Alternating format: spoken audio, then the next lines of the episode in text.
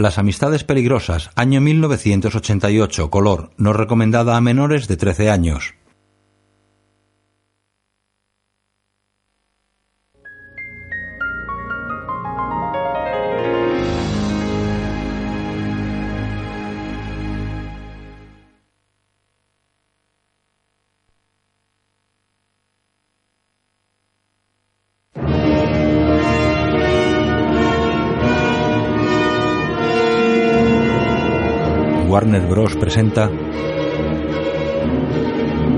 Una película de Lorimar Film Entertainment Picture.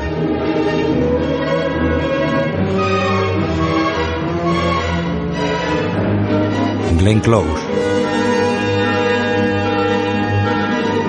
John Malkovich, Michelle Pfeiffer. Una mano femenina abre un papel lacrado en el que se lee el título de la película. Las amistades peligrosas.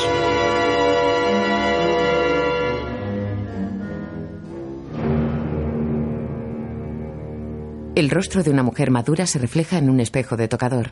Tiene expresión malévola. Lleva su rubio cabello peinado hacia atrás y no está maquillada.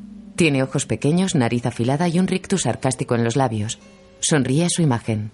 Es la marquesa de Mertel, interpretada por Glenn Close. Está sentada ante el tocador con un peinador sobre su camisón. Se cepilla el pelo. En otra mansión, unos criados entran en una alcoba a oscuras. Con Susie Cars, Keanu Reeves, Mildred Natwit y Uma Thurman. Un criado vierte agua caliente en la bañera, otro se acerca a la cama con una bandeja de toallas limpias y un tercero ofrece una taza de café al señor que duerme en el lecho con dosel. Una mano con puño de encaje sale de la cama, toma una toalla, la despliega y la mete bajo la sábana.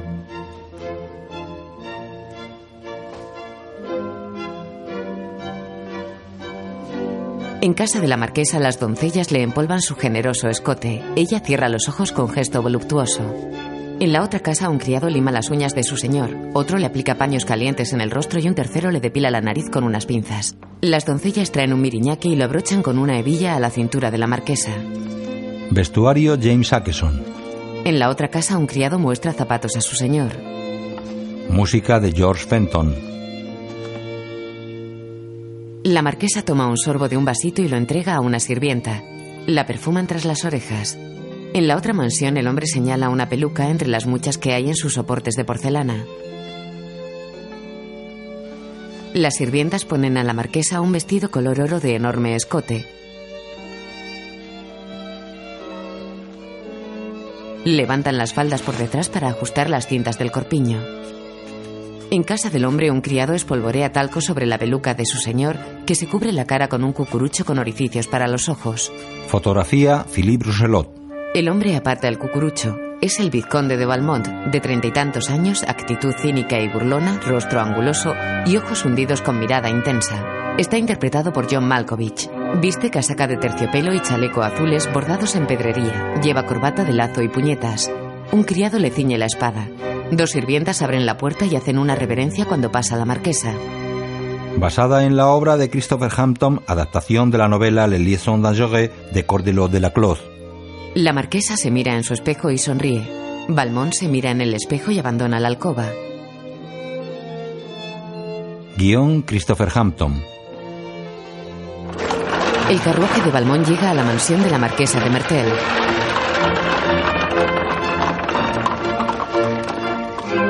Un criado abre la portezuela. Valmont desciende del coche y camina hacia la escalinata flanqueada por dos esfinges de piedra.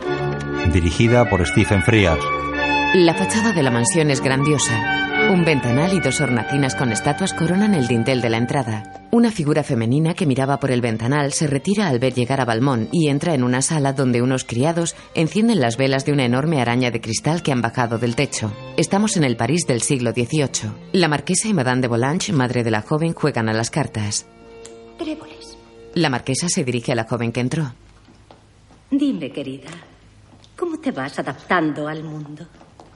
Muy bien, creo. Le he dicho que mire, que aprenda y que no hable más que para responder. Habló la madre de la joven. Veremos qué podemos hacer para entretenerte. La chica sonríe tímidamente. Un criado trae una tarjeta de visita en una bandeja. La marquesa la lee y asiente. Los criados izan la lámpara al techo. Balmón está aquí. ¿Le vais a recibir? Sí. ¿Y vos? Dejan la partida y van a sentarse en el tresillo de seda azul. El señor vizconde de Balmón, hija mía, a quien probablemente no recuerdes, aunque es un hombre encantador, no abre la boca sin antes calcular el daño que puede hacer. Entonces, ¿por qué le recibís? Oh, todos le reciben.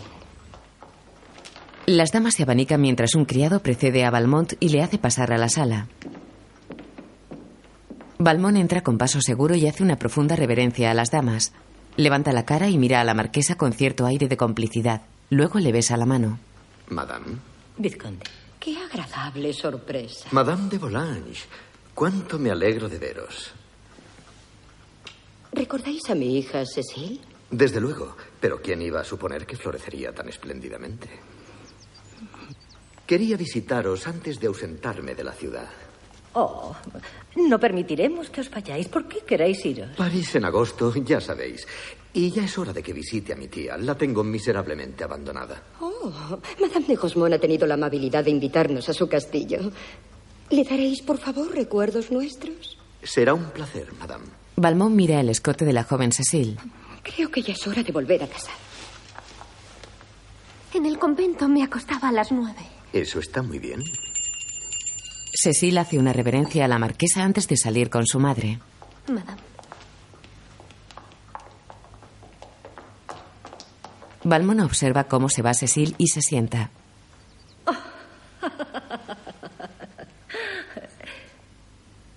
¿Vuestra tía? Exacto.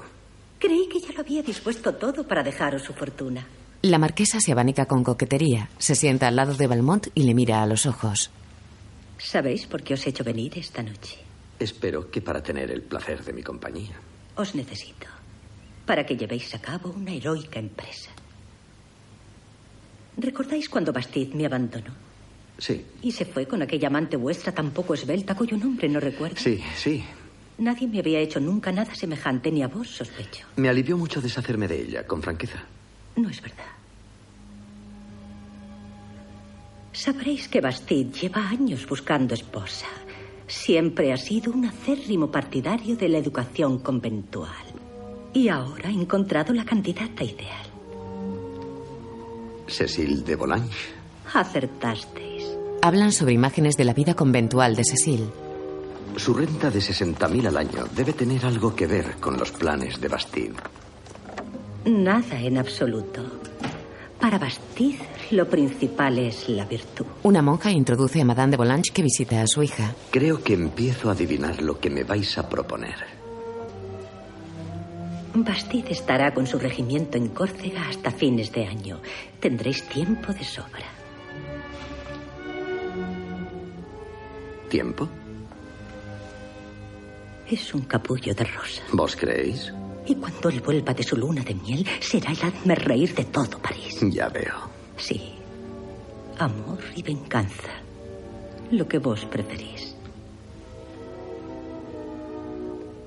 No, no puedo. ¿Qué? De verdad, no puedo. ¿Por qué no? Demasiado fácil. Sí. Cecil no ha visto nada. No sabe nada. Por fuerza de sentir curiosidad, sucumbirá antes de que desenvuelva su primer ramo de flores. Cualquiera entre una docena de hombres podría conseguirlo. Y yo tengo que pensar en mi reputación. La marquesa le mira contrariada. Valmont aparta su falda, se sienta pegado a ella y le mira el vertiginoso escote. Veo que voy a tener que decíroslo todo. Por supuesto que sí. Pues veréis. Mi tía no está sola en estos momentos. Hay una amiga pasando una temporada con ella. Madame de Tourvel. Una bellísima joven rubia corta rosas rojas. No lo diréis en serio. Seducir a una mujer famosa por su estricta moralidad, su fervor religioso y la felicidad de su matrimonio. ¿Qué podría darme mayor prestigio? A mí me parece degradante tener a un marido por rival. Será humillante si fracasáis y vulgar si lo lográis. ¿Dónde se halla Monsieur de Tourvel? Presidiendo un proceso interminable en Borgoña. No creo que esperéis sentir verdadero placer. Oh, sí. Veréis, no tengo ninguna intención de quebrantar sus prejuicios. Quiero que crea en Dios y en la virtud y en la santidad del matrimonio y que a pesar de ello no pueda dominarse. Quiero sentir el placer de verla traicionar aquello que más le importa. Estoy seguro de que me entendéis. ¿Creí que traición era vuestra palabra favorita? No, no. Es crueldad. Siempre me ha parecido que suena más noble. La marquesa sale a despedir a Balmón. ¿Cómo está Belgoche? Estoy muy satisfecha con él. ¿Es vuestro único amante? Él la lleva del brazo. Sí. Creo que deberíais tener otro. Me parece insana esa exclusividad. ¿No estaréis celoso? Claro que sí. Belgoche no os merece en absoluto. Creí que era uno de vuestros mejores amigos. Y lo es, por eso sé de lo que hablo. No, creo que deberíais serle infiel. Conmigo, por ejemplo. Ella le mira sorprendida y sonríe.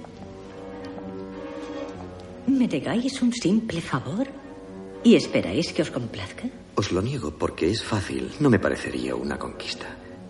Y yo tengo que cumplir mi destino. Tengo que ser fiel a mi profesión. Besó los dos pechos de la marquesa que sobresalen como globos por el escote. Está bien. Baja la escalera. Volved cuando hayáis conquistado a Madame de Tourvel. Sí, Y yo os ofreceré una recompensa. mi amor. Pero os exigiré una prueba. Desde luego. Una prueba escrita. Ah, Y seré inflexible. Él se recuesta en la pared del descansillo junto a un jarrón de porcelana. supongo que no cabe la posibilidad de un anticipo. Ella sonríe y se retira. Buenas noches, Vizconde. Balmón sonríe cínico. La marquesa abre una puerta de cristales de espejo. Llega a un distribuidor. Entra en su alcoba. ¿Dónde estabais? Un hombre la besa. El tiempo carece de lógica cuando no estoy con vos. Una hora es como un siglo. Ya os dije que nos llevaríamos mucho mejor si hicierais un decidido esfuerzo por no hablar como en las novelas. Cierra la puerta. Otro día, la bella y joven Madame de Tourbel asiste a la misa. Cerca de ella, Balmón ayuda a su anciana tía a arrodillarse.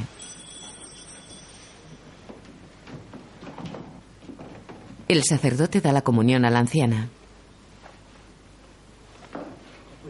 Están en una capilla.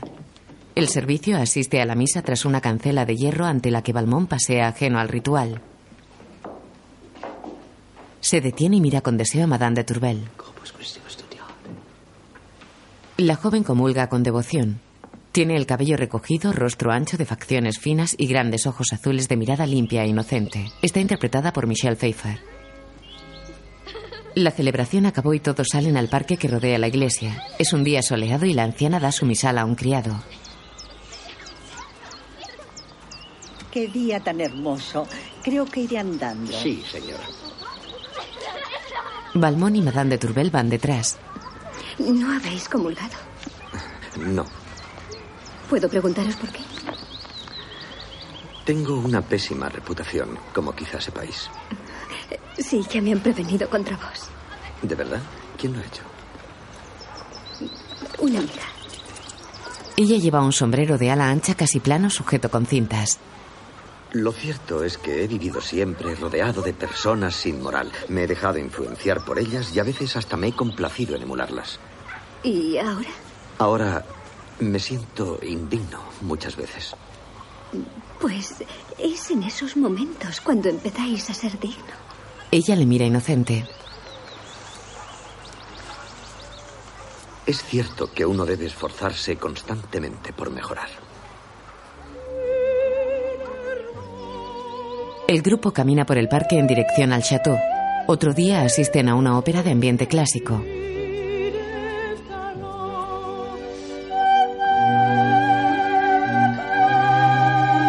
Una opulenta soprano vestida de rojo gesticula en el escenario.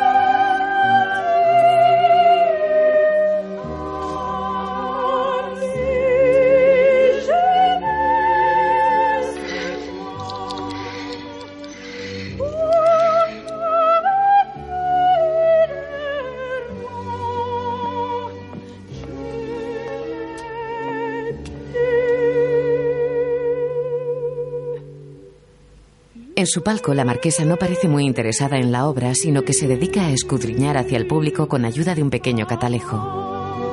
Madame de Volange y la joven Cecile están con ella en el palco. La marquesa repara en un apuesto joven moreno que se emociona con la música hasta el extremo de dejar caer una lágrima. En el entreacto, el joven visita a la marquesa en su palco. Caballero, que no conoce a mi prima, Madame de Volance, el caballero Danceny y la hija de Madame Cecile. Eh, Decidnos, eh, ¿qué debemos pensar de la ópera? Es sublime, ¿no os parece? Monsieur Danceny es uno de esos raros excéntricos que vienen a oír música. Los jóvenes se miran intensamente. Espero volver a veros. Cecil sonríe. Su rostro es redondo y sensual. Está interpretada por Uma Thurman. Danceny se despide con una profunda reverencia. Un joven encantador. Y pobre, desgraciadamente. Es uno de los mejores profesores de música de la ciudad. La marquesa y Madame de Volange miran a Cecil. Deberíais contratar sus servicios. Cecil asiente sonriente.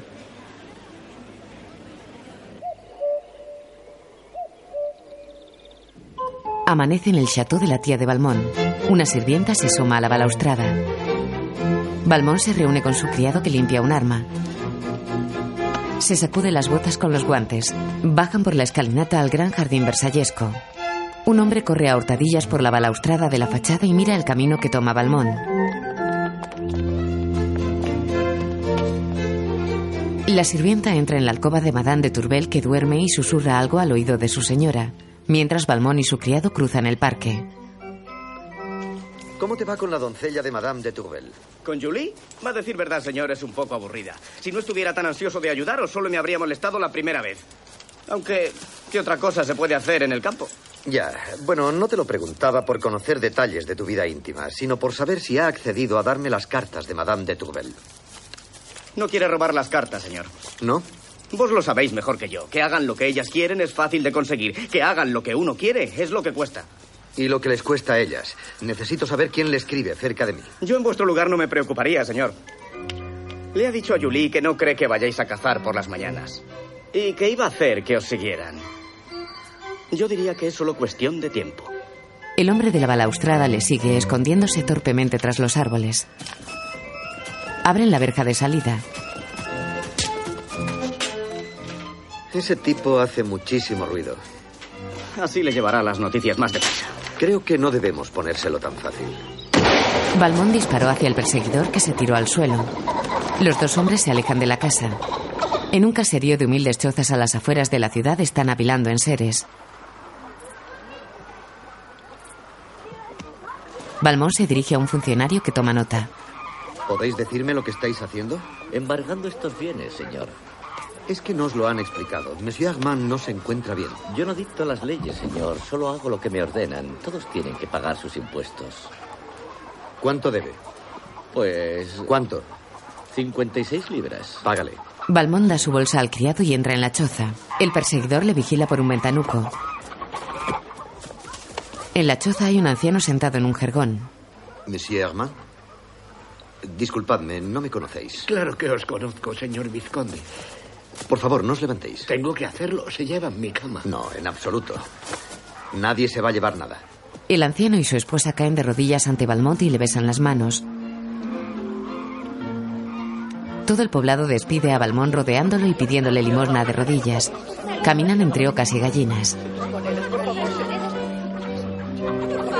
Apiadaos de mí, señor. Dadme una moneda, señor. Dadme una moneda. Señor. Tomad, buen hombre. Que Dios os bendiga, que Dios os Tomad. bendiga, señor. Después, 56 libras por salvar a una familia entera de la ruina me parece una auténtica ganga. En estos tiempos, señor, hay media docena de casos así en cada pueblo del país. ¿De veras? Has elegido muy bien la familia. Sólida respetabilidad, lágrimas de gratitud y ninguna jovencita sospechosamente bella. Buen trabajo. Hago lo que puedo, señor. Y esa humildad ha sido conmovedor. Sí, se me han saltado las lágrimas. Dijon, esta es de su marido. Balmont mira las cartas de Madame de Tourbel que el criado saca de una caja metálica. Y esta debe de ser de una buena amiga suya. El criado cierra la caja y vuelve a dejarla en una hornacina de piedra junto a la verja de entrada al jardín del chateau. Luego abren la verja y entran. Dime, ¿dónde te ves con Julie? Eh, en mi habitación, señor. ¿Irá a verte esta noche? Me temo que sí. Quizá me vea obligado a interrumpiros. Veremos si el chantaje surte más efecto que el soborno. ¿Te parece bien a las dos? No quiero ponerte en evidencia. ¿Tendrás tiempo suficiente? De sobra, señor. Balmont lee con fingida atención un libro espiritual. Llegan su tía y Madame de Tourbel. ¿Es cierto lo de Monsieur Armand? No conozco a nadie que se llame así. Será mejor que confeséis. Mi criado os vio al pasar por el pueblo esta mañana. No deberíais prestar oídos a los chismes de la servidumbre. ¿Es cierto o no? Pues sí, lo es. Hijo mío, ven a mis brazos. La anciana abraza a su sobrino y él aprovecha para abrazar y besar también a la sorprendida joven.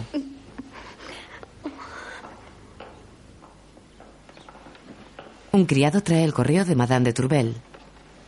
Ella coge las dos cartas. El criado se inclina y se va.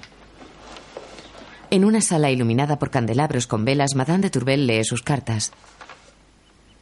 Balmón está sentado frente a ella. No entiendo cómo un hombre de instintos tan generosos puede llevar una vida tan disoluta.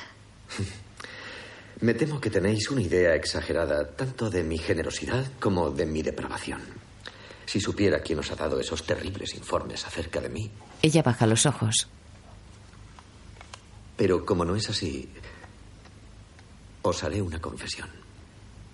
Me temo que la clave de la paradoja es una cierta debilidad de carácter. No entiendo cómo un acto tan caritativo puede considerarse una debilidad. Porque ha sido simplemente la respuesta a una nueva influencia en mi vida. La vuestra. Ella esboza una sonrisa.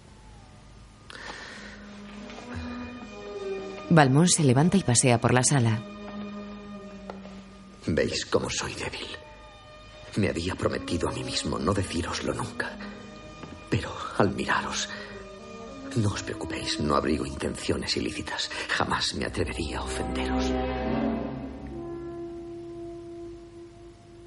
Pero os amo. Os adoro. Cae de rodillas ante ella. Por favor, ayudadme. Ella forcejea y consigue levantarse de la butaca. La joven sale de la sala a paso normal, luego echa a correr. Sube la escalinata de piedra corriendo. Balmón la sigue a escasa distancia. Enfila un corredor y entra en su alcoba cerrando la puerta. Balmón mira a los lados para asegurarse de que nadie lo ve y se agacha para mirar por el ojo de la cerradura. La joven está en pie aflojándose el corpiño para respirar mejor. Luego se sienta en la cama con respiración agitada. Balmón se incorpora. Una sonrisa de triunfo se dibuja en su cara. Más tarde, alumbrándose con una vela, irrumpe en el cuarto de su criado que está con Julie desnudos en la cama. Te he llamado varias veces. No os he oído. Necesito agua caliente. Enseguida, señor. No te vayas. La chica iba a abandonar la cama. Balmón se sienta junto a ella. Azolán. Señor. Espérame en mi habitación. Avergonzada, Julie cubre su desnudez con las manos. Balmón la mira. Sabes que no puedo aprobar este tipo de conducta, Julie. Lo sé, señor. Pero puedes confiar en mi discreción. Gracias, señor. A condición, claro, de que accedas a pagar el precio. La chica baja los ojos con gesto resignado. Se tumba en la cama ofreciéndose a Balmón. No, no. No se trata de eso. No, lo único que quiero es ver las cartas que Madame de Tourvel ha recibido desde su llegada aquí y todas las cartas que escriba a partir de ahora. Pero, señor. Entrégaselas a Zoland mañana a medianoche. Por las molestias. Balmón arrojó algunas monedas sobre las sábanas. Sale de la alcoba. Otro día en la clase de música, Cecil canta mientras toca el arpa. El joven Danceny está al piano y le marca las escalas. Madame de Volange vigila.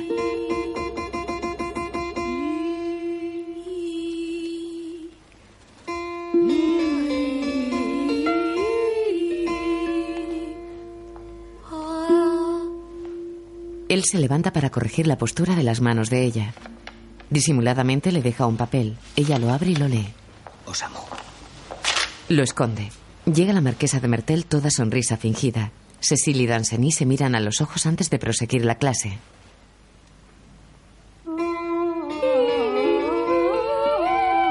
La sonrisa de la marquesa se borra al oír cantar a Cecil. Cecil y la marquesa están en su palco en la ópera.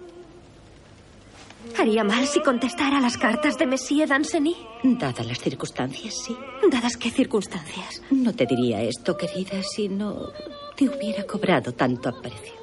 Seguid, por favor. Se ha concertado tu matrimonio. ¿Quién es él? Un hombre a quien conozco ligeramente, el señor conde de Bastille. ¿Cómo es? Pues eh, ¿No le apreciáis? no es eso, es un hombre de juicio un tanto caprichoso y bastante serio. ¿Qué edad tiene? 36. ¿36? Es un viejo. ¿Y sabéis cuándo? A principios de año. Quizá haya un modo de que podáis escribir a Monsieur Danceny. Madame. Cecil apoya su mejilla en el escote de la marquesa que le susurra al oído. Si me dejaras ver sus cartas y las tuyas, estaría más tranquila. Pero no puedo enseñaros las cartas que ya le he enviado. La marquesa sonríe y acaricia la mejilla de la joven. Luego le pone el índice en los labios y se lo lleva a sus propios labios recomendando silencio. Otra mañana Madame de Tourbel pasea por el parque de la finca de la tía de Balmón. Lleva una falda color oro viejo, un corpiño azul celeste y un sombrero de ala plana con flores. Balmón va silbando a los pájaros. Se hace el encontradizo. Espero que hayáis dormido bien, madame. Ojalá pudiera decir lo mismo. Creí que lo mínimo que podía esperar de vos era que me respetaseis. Y os respeto, claro que Me sí. habéis ofendido gravemente. Es imperdonable. Esto confirma todo lo que me habían dicho de vos. Empiezo a sospechar que lo habíais planeado todo. No tenía ni idea de que estuvierais aquí. No es que me hubiera molestado de haberlo sabido, pero veréis, hasta que os conocí, solo había experimentado deseo. Amor, jamás. Basta. No, no. Habéis formulado una acusación y debéis darme la oportunidad de defenderme. No, no voy a negar que sabía de vuestra belleza, pero esto no tiene nada que ver con ella. Conforme os fui conociendo mejor, me fui dando cuenta de que la belleza es la menor de vuestras cualidades. Comenzó a fascinarme vuestra bondad. Me atraía tanto que no supe entender lo que me pasaba. Y solo cuando empecé a sentir algo como un dolor físico cada vez que salíais de la habitación, comencé a adivinarlo. Estaba enamorado por primera vez en mi vida. Sabía que era inútil, pero no me importaba. No es que quiera poseeros, solo deseo mereceros. Decidme qué he de hacer, cómo he de actuar. Haré lo que vos digáis. Está bien, entonces. Quiero que abandonéis esta casa. No veo por qué ha de ser necesario. Digamos que toda vuestra vida lo ha hecho necesario. Si os negáis, me veré obligada a abandonarla. Bien, haré lo que vos digáis. Gracias. Ella baja sus hermosos ojos azules y comienza a andar. Balmón queda pensativo pero decide caminar tras ella. ¿Me permitís la osadía de pediros un favor a cambio? Creo que sería justo que me dijerais cuál de vuestras amigas ha mancillado mi nombre. Si una amiga me ha prevenido contra vos, mal se lo agradecería si la traicionara. Y os diré que restáis valor a vuestra oferta si pretendéis utilizarla para negociar. Está bien, retiro la pregunta. Espero que no penséis que negocios y os pido que me permitáis escribiros. Pues- Y que tengáis la bondad de contestar a mis cartas. No sé si mantener correspondencia con vos es algo que puede permitirse una mujer Así honrada. que estáis decidida a rechazar mis propuestas por respetables Yo que sean. no he dicho eso. ¿Preferís ser injusta a tener un rasgo de bondad? Quisiera tener ocasión de demostraros que no me comporto así por odio o por resentimiento, sino por... ¿Por qué? Ella ahoga las lágrimas mientras se aleja. Balmón esboza una sonrisa malévola. De noche, Julie avanza por un pasillo con una vela y llama a una puerta.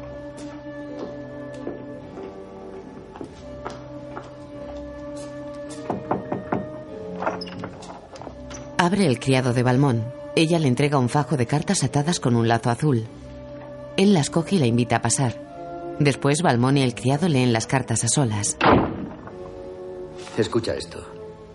Sabe perfectamente hasta dónde llegar sin arriesgarse y garantiza su seguridad atormentando solo a las víctimas más inofensivas, las mujeres.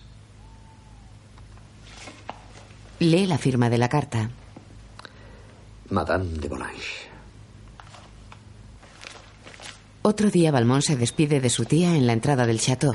Adiós, tía. Adiós, hijo mío. Balmón se vuelve hacia Madame de Tourbel y le besa la mano de forma apasionada. Monsieur, por Os favor. escribiré pronto. Balmón le besa en la mejilla y se aleja. Ella le mira ofendida. El carruaje aguarda al pie de la escalinata. Balmón desciende con paso majestuoso. De noche, Balmón pone un tintero en la nalga de una mujer desnuda y tumbada boca abajo. Moja una pluma de plata y escribe sobre el papel apoyado en la espalda de la chica. Lleva el pelo suelto. Mi querida Madame de Tourbel.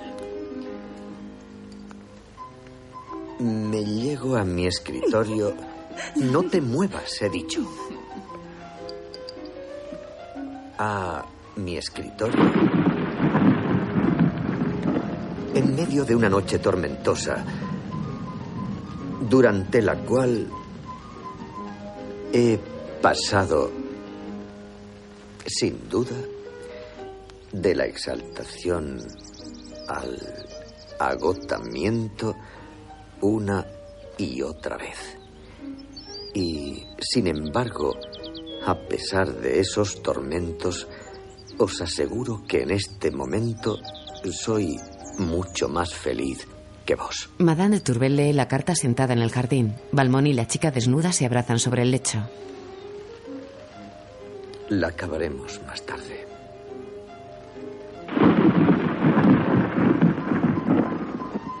Balmón y la marquesa toman café. Vuestra maldita prima, esa bruja de Volanges, quería apartarme de Madame de Tourbel. Lo ha conseguido y estoy dispuesto a hacer que sufra por ello.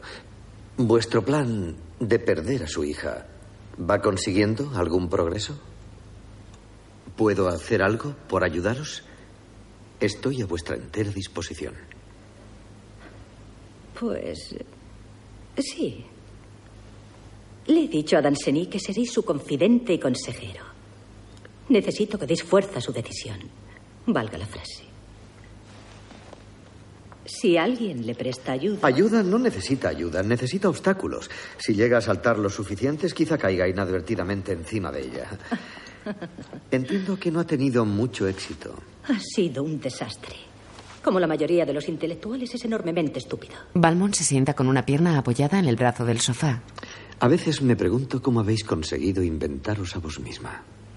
No he tenido otra opción. Soy mujer. Y las mujeres estamos obligadas a ser más hábiles que los hombres. Que podéis destrozar nuestra reputación y nuestra vida con solo unas cuantas palabras. Por eso he tenido que inventarme no solo a mí misma, sino formas de escapar que nadie había imaginado. Y si lo he conseguido es porque siempre he sabido que había nacido para dominar a vuestro sexo y vengar el mío. Sí, pero yo os he preguntado cómo.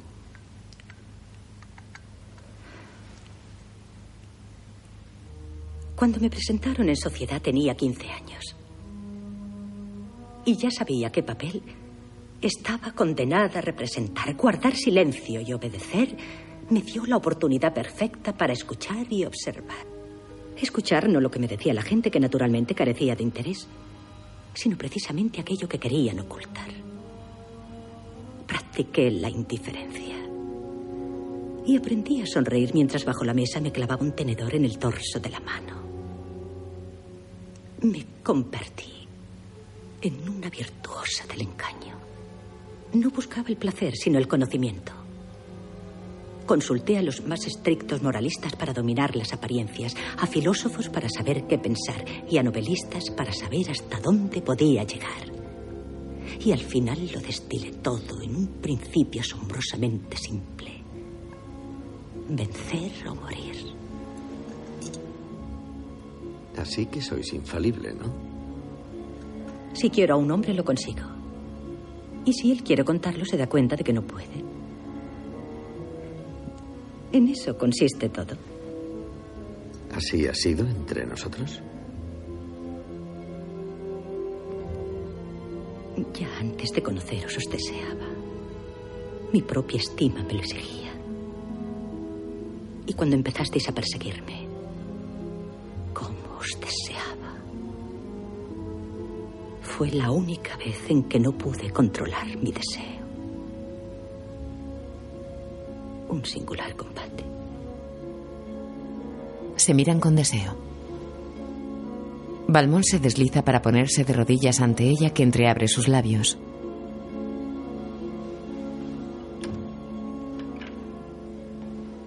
Llega un criado y susurra algo al oído de la marquesa. ¡Ah! Madame de Volanges. Un criado introduce a Madame de Volanges que llega presurosa y acalorada.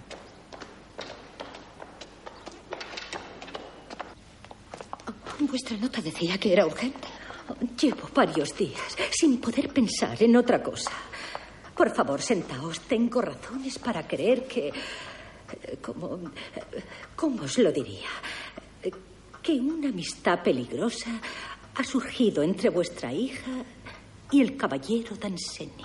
Oh, no, no, no, no, eso es completamente absurdo. Cecil no es más que una niña, no entiende de esas cosas.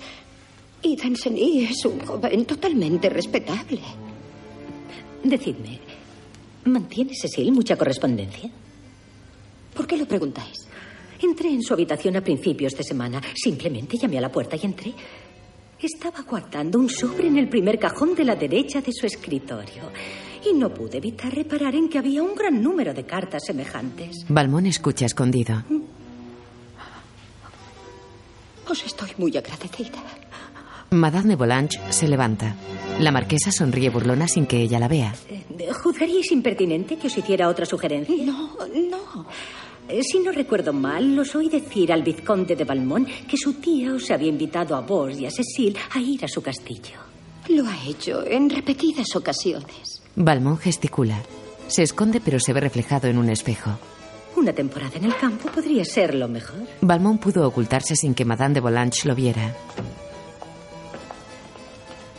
Os lo agradezco. Madame de Volanges se va. La marquesa va al encuentro de Balmón con sonrisa triunfante. ¿Pedisteis obstáculos?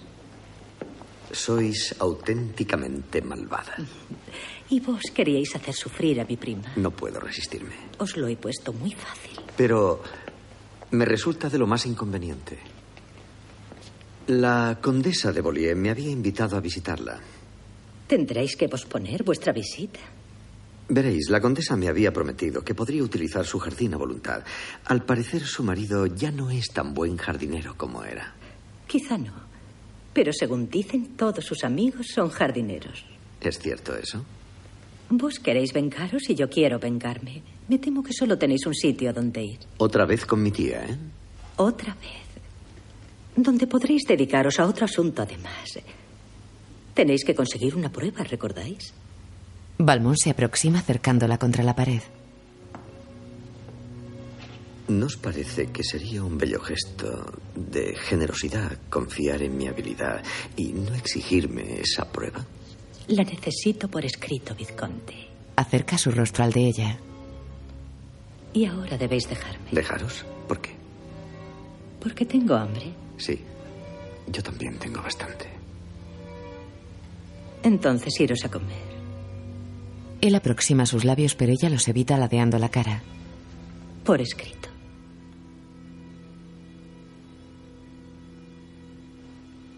Sin apenas rozar su mejilla, Balmón se separa de ella.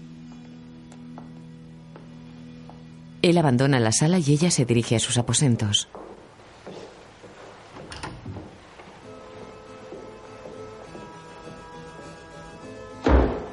Madame de Volanges irrumpe en el dormitorio de Cecil que está ante el tocador. Va derecha al cajón que la marquesa le indicó. Coge un fajo de cartas. Cecil se lleva las manos a la cara y cuando ve que su madre lee las cartas cae desmayada al suelo. En el chateau, Madame de Tourbel lee y Cecil borda ante las puertas abiertas al jardín. Balmón pasea entre ellas con una carta en la mano, ocultándola a su espalda. Se para junto a Cecil y hace oscilar el sobre para llamar su atención. La joven se limita a mirar el sobre.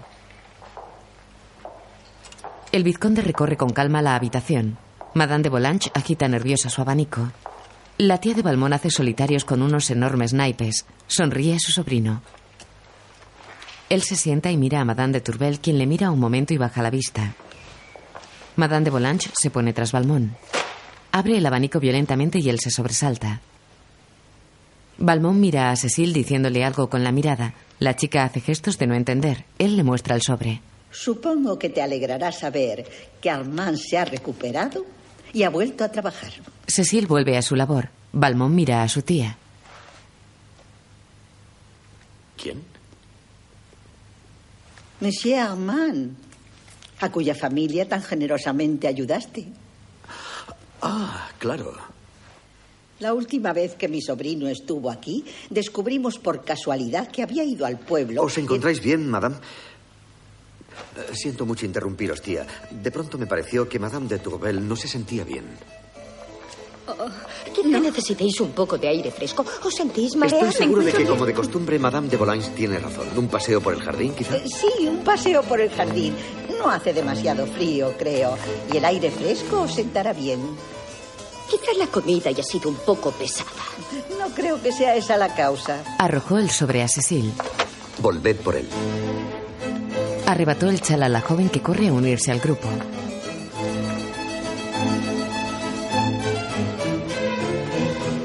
Balmón aguarda. La joven regresa. Mademoiselle, no deseo suscitar vuestra inquietud, así que seré breve. La carta es del caballero Danceny. Creí que... No. Ahora bien, la entrega de esas cartas está muy lejos de ser fácil. No puedo distraer la atención general todos los días.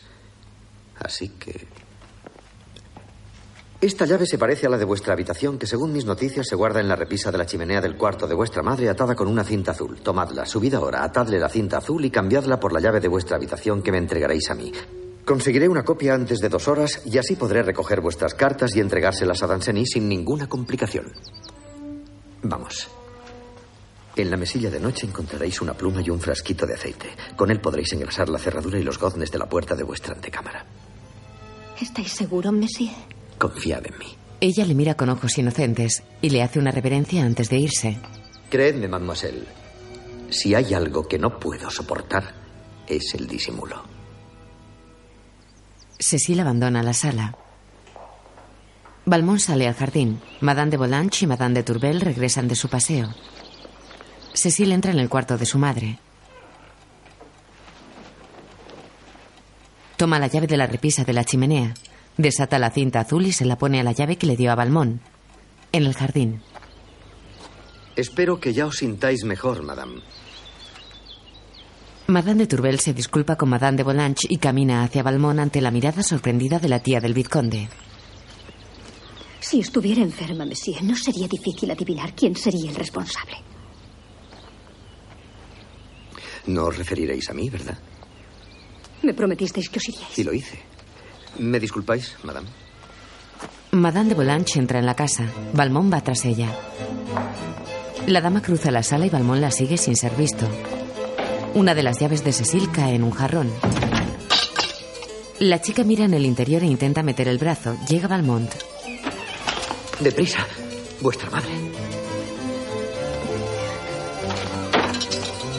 Levanta el jarrón y lo vuelca.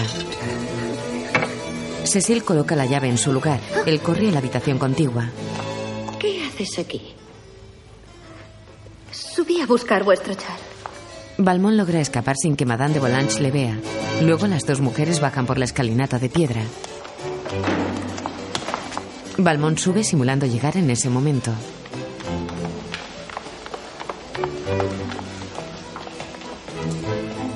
Madame de Volange le mira con indiferencia mientras Cecil, que va detrás, deja la llavecita en la barandilla del descansillo. Balmón busca la mano de Cecil, pero ella lo esquiva. Él gesticula molesto y sigue subiendo. Al pasar por el descansillo, ve la llavecita y la coge. En el jardín, Madame de Tourbel se sienta en un banco.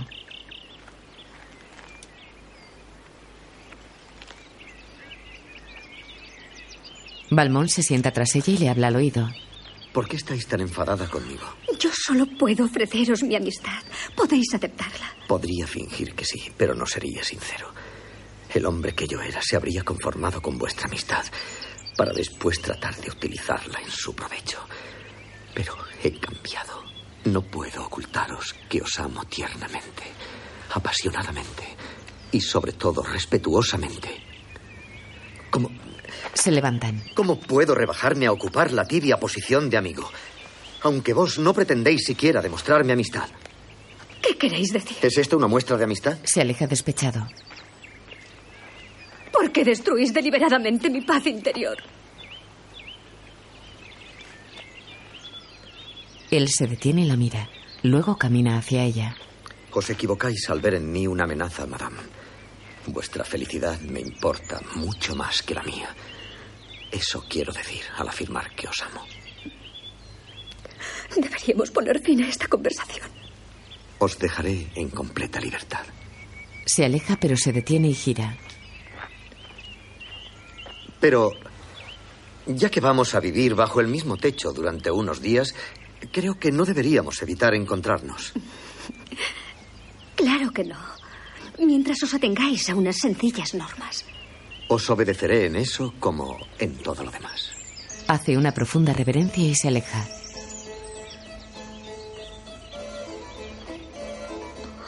Monsieur, Él se detiene. ¿Qué? nada. Balmón la mira con deseo. Ella le mira irse con gesto sombrío. Por la noche, Balmón camina sigiloso alumbrándose con un candelabro de dos velas. Va en camisa de dormir y batín de seda de tonos granate. Se detiene ante una puerta y la abre con una llave.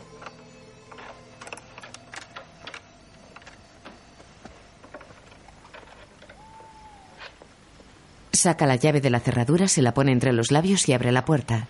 Antes de entrar, repara en un busto que hay sobre un pedestal. Descorre el pestillo de la puerta interior que abre. Balmón entra en una alcoba y deja el candelabro sobre un mueble junto con la llave. Va a la cama y retira las sábanas con cuidado. Pasa la mano por el cuerpo dormido de Cecil. Las curvas de la muchacha se adivinan bajo el camisón subido hasta medio muslo.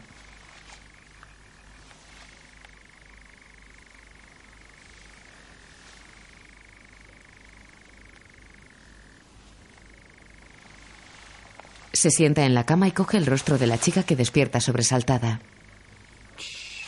No os alarméis. ¿Me traéis una carta? No. Entonces. Se inclina a besarla. Forcejean. Balmón mete su mano entre los muslos de ella y le tapa la boca. ¿Qué vais a decirle a vuestra madre? ¿Cómo explicaréis el hecho de que tengo vuestra llave? Si le digo que me invitasteis a venir, tengo el presentimiento de que me creerá. Destapa la boca de la joven. ¿Qué queréis? Pues no sé. Le acaricia el muslo hasta la entrepierna. ¿Qué os parece a vos? ¡No! Está bien, está bien. Solo quiero que me deis un beso. Un beso. Eso es todo. Y luego os iréis. Luego me iré. ¿Lo prometéis? Haré lo que digáis. Bueno.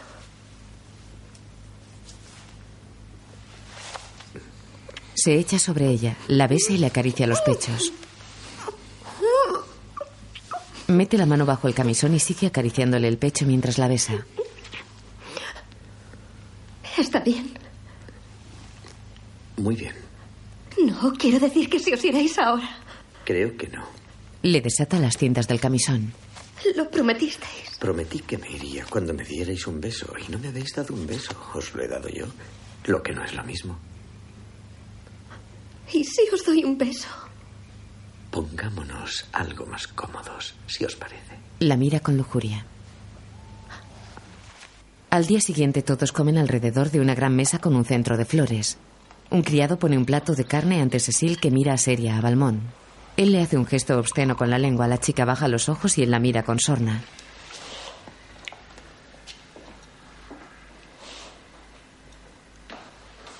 Ante otro de sus gestos, Cecil se levanta y sale corriendo. Todos se sorprenden. Será mejor que vea qué le ocurre. Disculpadme. Desde luego, querida. Yo no me preocuparía, madame. Los jóvenes tienen una milagrosa capacidad de recuperación. Estoy seguro de que se le pasará enseguida. Mira significativamente a Madame de Tourbel. Ella le aguanta la mirada y él sonríe cínico. Por la noche, Balmón repite la visita a la alcoba de Cecil. Una vez abierta la puerta, acaricia los labios del busto de la entrada con la llave que sostiene en su boca. Intenta descorrer el pestillo, pero está cerrado. Intenta empujar, pero no puede abrir. Oye como solloza Cecil y llama. La chica escribe una carta mientras llora amargamente. ¿A quién sino vos podría acudir en mi desesperación, madame? ¿Y cómo podré escribir las palabras necesarias? Recostada en un sillón, la marquesa de Mertel lee la carta de Cecil. Sonríe perversa. Su carruaje llega al chateau. Se detiene ante la gran escalinata del palacio. Los lacayos abren la portezuela y la marquesa desciende. Lleva un vestido amarillo con brocados y una gran pamela azul marino. Su expresión de triunfo cambia a gesto apenado al ver a Madame de Volange. Le tiende los brazos y se besan. Algo está ocurriendo y Cecil no quiere contármelo. Tenéis que hablar con ella. Con Cecil. Dime, te resistirías, ¿no? Claro que sí. Todo lo que pude. Pero él te obligó. No. No exactamente. Pero me fue casi imposible defenderme. ¿Por qué? ¿Quizá porque te ató? No. No. Es que tiene una forma de decir las cosas. No se te ocurre que contestarle. Ni siquiera no. Dije que no todo el tiempo. Pero mis actos me contradecían. Cecil está arrodillada ante la marquesa que se levanta y se quita la pamela frente a un espejo. Estoy tan avergonzada.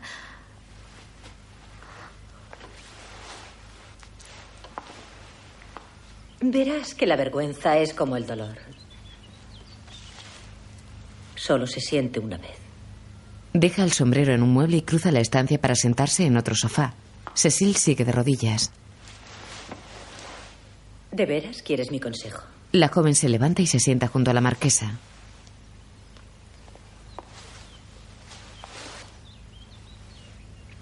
Por favor. Permite a Monsieur de Valmont que continúe instruyéndote. Convence a tu madre de que has olvidado a Danceny y no te opongas a tu matrimonio. Con Monsieur de Bastille. Tratándose de matrimonio, lo mismo da un hombre que otro. El menos complaciente da menos problemas que una madre. ¿Queréis decir que voy a tener que hacer eso con tres hombres diferentes? Te estoy diciendo, pequeña, que mientras tomes unas cuantas elementales precauciones, podrás hacerlo o no con tantos hombres como quieras, siempre que quieras y de la forma que quieras. Nuestro sexo disfruta de tan pocas ventajas que más vale que aproveches las que tienes. Cecil sonríe con malicia. Aquí viene tu madre. Recuerda lo que te he dicho y sobre todo nada de lloriqueos. Cecil mira a la marquesa con agradecimiento. Entra su madre. ¿Cómo te encuentras? Ah, mucho mejor. Gracias, mamá. Oh, pareces cansada. ¿Deberías acostarte? No, deberías hacer lo que dice tu madre. Nos encargaremos de que te suban algo a tu habitación. Seguro que te sentará bien. Quizá tengáis razón, madame. La joven hace una reverencia, sonríe con complicidad a la marquesa y se va. Oh, ejercéis tan buena influencia sobre ella. Damas y caballeros están sentados en los sillones de un gran salón tenuemente iluminado por candelabros.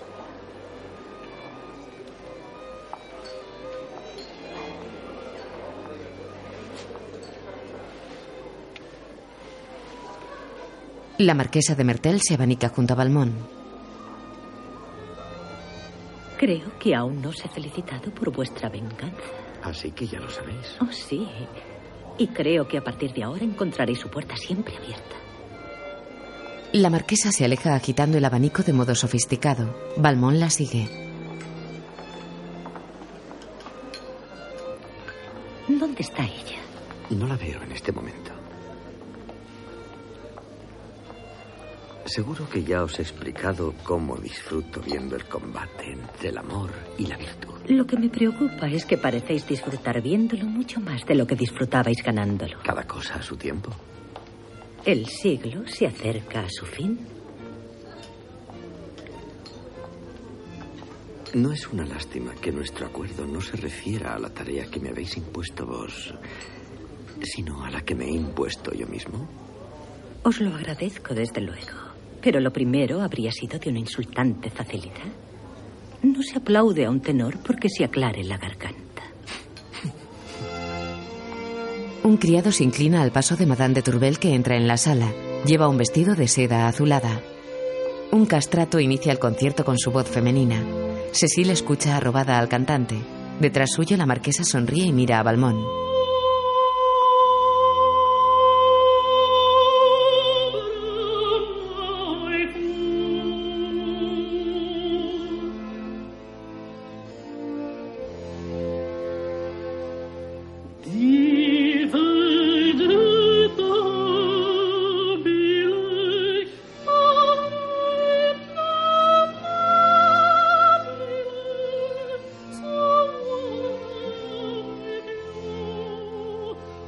La tía de Balmón y Madame de Volange escuchan.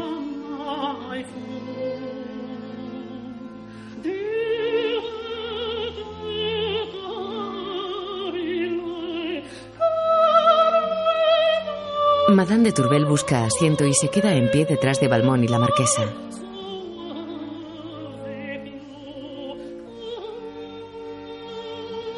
Localiza un asiento y discretamente va a sentarse.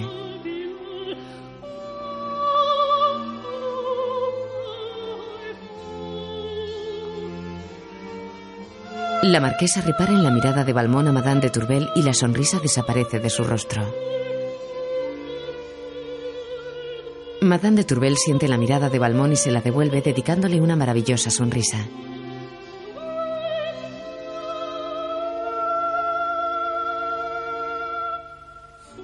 El vizconde besa la mano de la marquesa que le sonríe. Él le acaricia el cuello.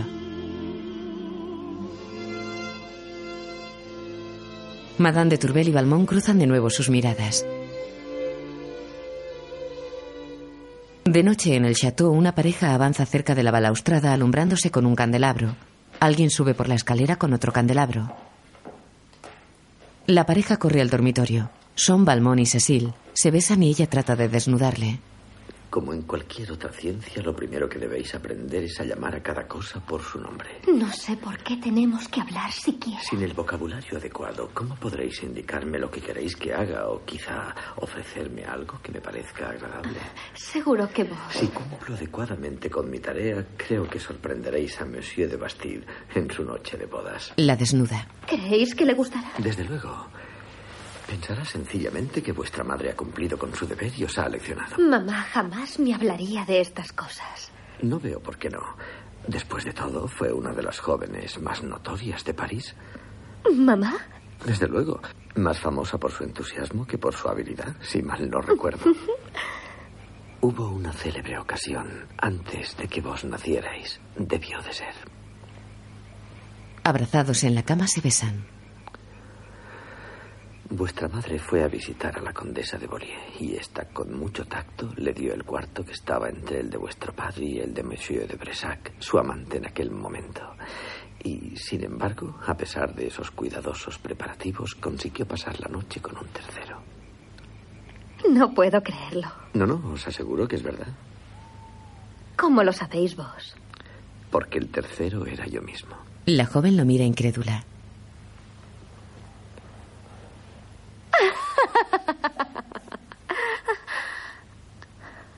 Él la besa impetuosamente.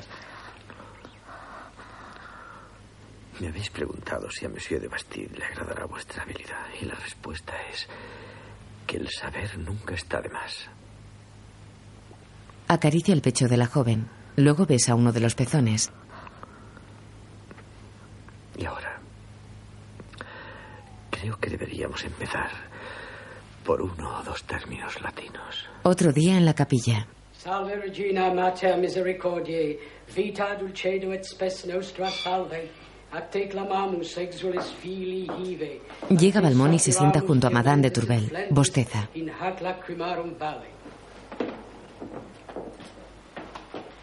Ella ergo advocata nostra illos tuos misericordes oculos ad nos converte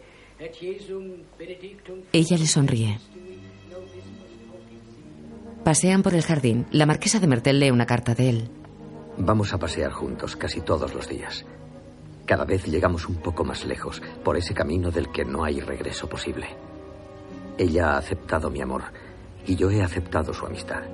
Los dos sabemos qué poca diferencia hay entre lo uno y lo otro. Balmón y Madame de Turbel en el jardín. Ojalá me conocierais lo bastante como para notar cuánto me habéis cambiado. Mis amigos de París se dieron cuenta enseguida. Me he convertido en un modelo de consideración. Consciente, caritativo y más célibe que un monje. ¿Más célibe? Bueno, ya sabéis las historias que se cuentan en París. Sigue la carta. Creo que está a un paso de la derrota. Ya cierra los ojos. La marquesa lee con gesto malvado. Una noche tormentosa, Balmont se arregla las puntillas de sus chorreras. Llega Madame de Turbel. Madame, Ella se sorprende al verle. ¿A dónde vais, monsieur? al salón. No hay nadie. Todos han decidido acostarse pronto esta noche. He echado de menos nuestro paseo. Sí. Me temo que con este tiempo no podamos dar muchos más. Esta lluvia es sin duda excepcional. Sí. ¿Puedo pasar? Desde luego.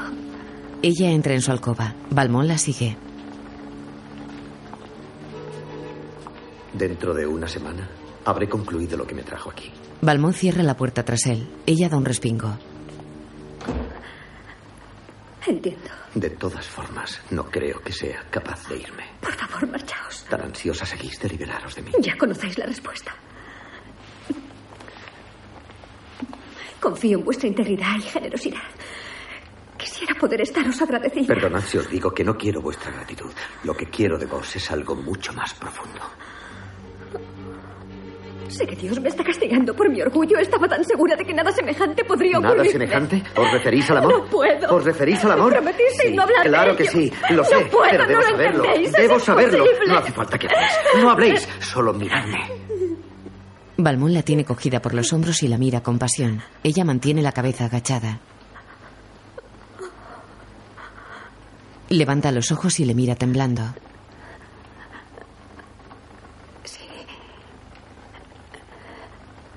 Él la besa en la mejilla y el cuello. A ella se le aflojan las piernas y él ha de sujetarla.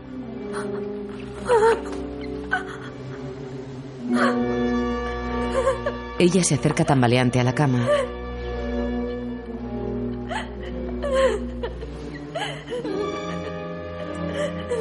Se arrodilla ante él y se agarra sus piernas.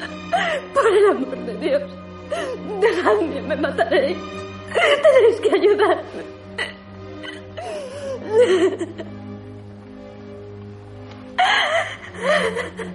Balmón la coge en brazos. La deposita suavemente en la cama. Se reclina sobre ella y comienza a desatarle el corpiño.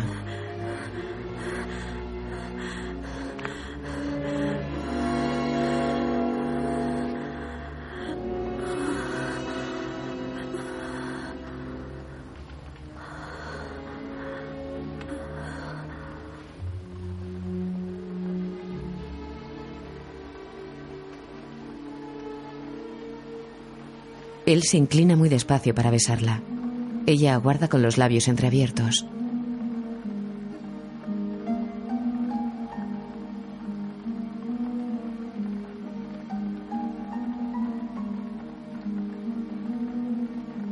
Balmón se retira.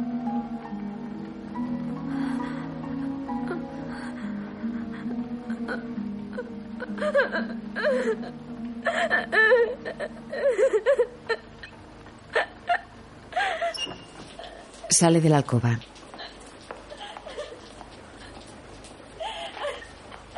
Atiende, madame. Madame de Tourvel está indispuesta. Julie va junto a su señora. Él pasea nervioso. Entra en la alcoba. Ella se recobra.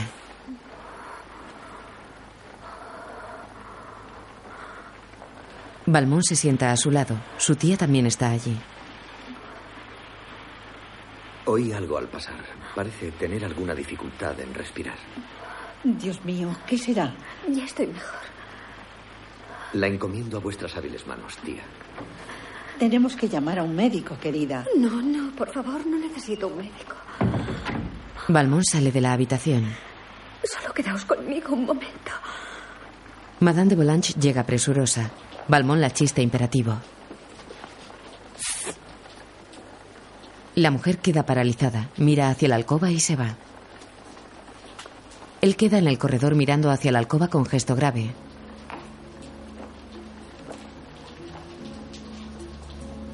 Se sienta y espera.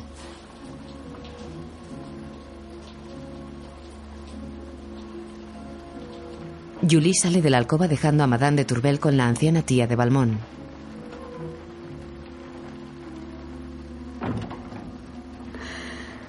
Que irme de esta casa.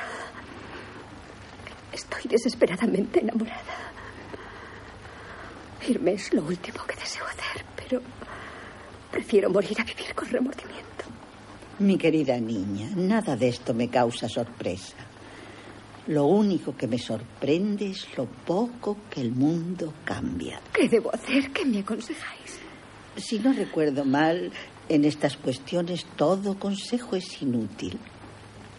Jamás había sido tan infeliz. Siento decíroslo, pero el amor nunca hace felices a los que más lo merecen. ¿Y por qué es así siempre? ¿Aún creéis que los hombres aman como nosotras? No. Los hombres disfrutan con la felicidad que sienten. Nosotras solo disfrutamos con la que damos. Ellos son incapaces de entregarse exclusivamente a una única persona.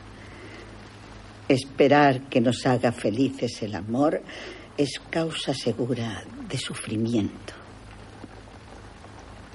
Quiero mucho a mi sobrino, pero lo que es cierto de todos los hombres lo es de él por partida doble. En realidad, habría podido hace un rato. Se compadeció de mí. Si habéis conseguido libraros, querida niña, debéis iros.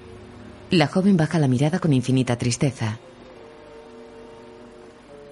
El criado de Balmón le despierta. Levantaos deprisa. Señor. Se incorpora medio dormido. ¿Qué pasa? Venid. Salta de la cama y va al ventanal. ¿Qué ocurre? Madame de Tourbel. ¿Qué? Un carruaje parte rauda. Quiero que la persigas ahora mismo. No te alejes de ella. Quiero saberlo todo. ¿A dónde va? ¿A quién ve? ¿Lo que come? ¿Y si duerme? Todo. Abre un cajón y lanza al criado una bolsa con dinero. Eso es para sobornos. Lo tuyo te lo daré después. Sí, señor. Y ahora vete. ¡Fuera! Balmón gesticula comprendiendo. Madame de Tourbel está en su casa de París en camisón escribiendo una carta sobre un pequeño escritorio. Su doncella Julie aguarda. Querido padre Anselmo, por mucho que lo medito, no veo la necesidad de la entrevista que me proponéis. Sin embargo, ya que insistís, os propongo que le traigáis a verme el jueves día 28 a las 6 en punto. En el Chateau Balmón lee la carta ante su criado. Excelente. Asegúrate de que el padre Anselmo la recibe. ¿Qué hay de nuevo? Ni una visita, señor. No ha recibido una sola visita desde su vuelta. Tomó un poco de sopa anoche, pero no tocó el faisán. Después una taza de té, eso es todo lo que puedo deciros. Ah, sí, algo más. Queríais saber qué leía. Su libro de cabecera es Pensamientos Cristianos, volumen 2. Balmón queda pensativo. ¿Cómo está Julie? Más animada que cuando estábamos en el campo. ¿Y tú? totalmente entregado a mi deber. Le da el dinero. Puedes irte. Y sigue así, Llega la marquesa. madame. Vizconde. El caballero Danceny viene con ella. Vaya. Qué agradable sorpresa. Se saludan dándose dos besos en las mejillas. Danceny. Gracias, Monsieur, por todo. Temía haber sido una amarga decepción para vos. Oh, al contrario. Tengo que daros las gracias por haber mantenido vivo nuestro amor. Si se trata de amor, Cecil no piensa en otra cosa. Ella y su madre volverán a París dentro de dos semanas. Está deseando veros. He recibido una maravillosa carta suya. ¿De veras? Una carta distinta de las demás. No sé, Balmont sonríe pícaro. escrita en un tono diferente. Mi querido Cecil escribe la carta, Danceny, apoyándose en la espalda desnuda de Balmont. os prometo Por mi castidad, que aunque mi madre me obligue a consentir ese matrimonio, seré completamente vuestra. Vuestro amigo el vizconde de Valmont ha hecho mucho en vuestro favor. Dudo que vos pudierais haber hecho más. La marquesa termina de leer la carta. No sé cómo soportaré dos semanas más sin verla. Tendremos que hacer todo lo posible por distraeros. Y ahora, si sois tan amable de esperar en mi carruaje, hay un asunto que quiero tratar con el vizconde. Desde luego. No sé cómo podré agradeceroslo. Oh, no digáis eso. Danceny se retira. Ha sido un placer. El joven sale de la estancia. Pobrecillo, es totalmente inofensivo. A veces, vizconde, no tengo más remedio que adoraros. Os daré una noticia que quizá consideréis interesante. Tengo motivos para creer que el próximo jefe de la casa de Bastide tal vez sea un Balmón. ¿Qué queréis decirme? Cecil tiene un retraso de dos semanas.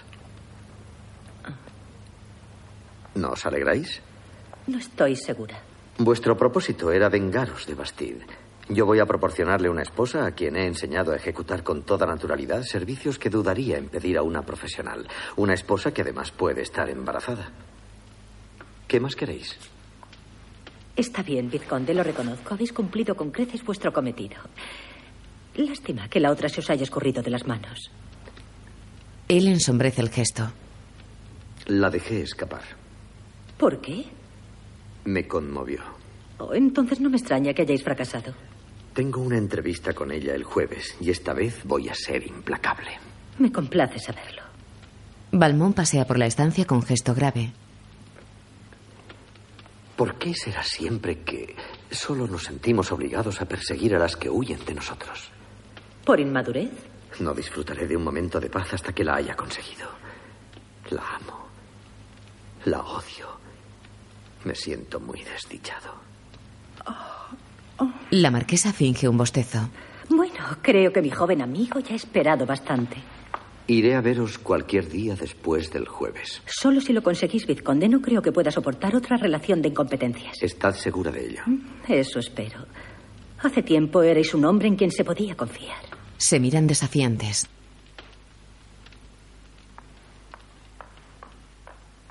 El padre Anselmo conduce a Balmón a los aposentos de Madame de Tourbel.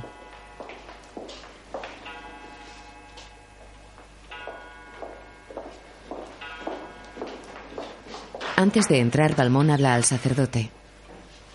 Este se sienta a la puerta de la alcoba. Balmón se arrodilla ante él, le besa las manos, se santigua y luego entra.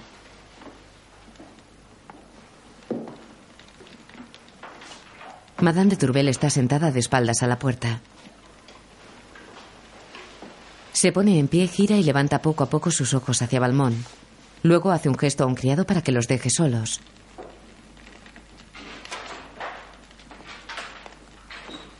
Balmón camina por la estancia sin dejar de mirarla.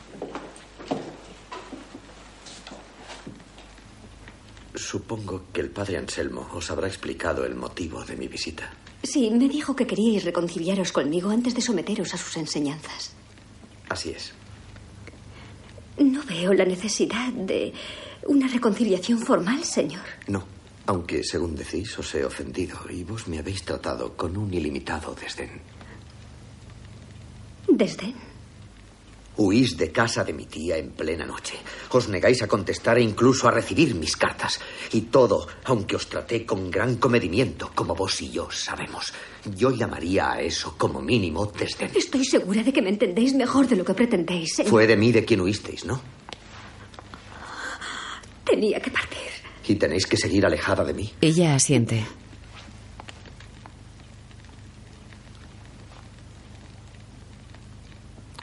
Soy tan desgraciado como queríais que lo fuera. Yo siempre he deseado vuestra felicidad. ¿Cómo puedo ser feliz sin vos? Debo haceros mía o morir. Se arrodilla ante la mujer y hunde la cabeza en su regazo. Ella va a acariciarle la cabeza, pero se arrepiente y se levanta de la silla. Pues bien, moriré. Ella le mira aterrorizada. Valmont se levanta. Lo siento, madame. Lo que quería obtener de esta entrevista era vuestro perdón por todo el daño que creéis que os he hecho, para poder así acabar mis días en paz. Creí que vos aprobabais la elección que mi deber me ha obligado a tomar. Sí, y vuestra elección ha determinado la mía, ¿Cuál es la vuestra? la única capaz de poner fin a mis sufrimientos. ¿A qué os referís? Os amo. No podéis imaginaros cuánto. Recordad que he hecho proezas mucho más difíciles que la que estoy a punto de cometer. Y ahora, Le besa la mano. adiós. ¡No! ¡Tenéis que escucharme! ¡No! Ella trata de detenerlo y él gira y la besa.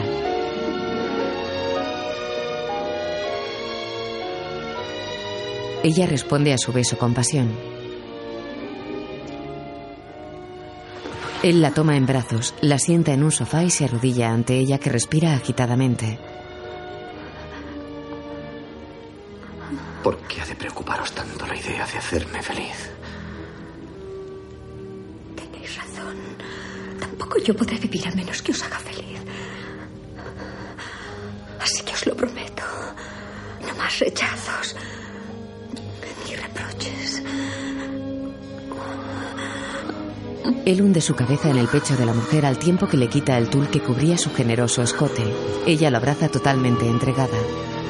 Otro día Balmón sube corriendo la escalera de la casa de la marquesa.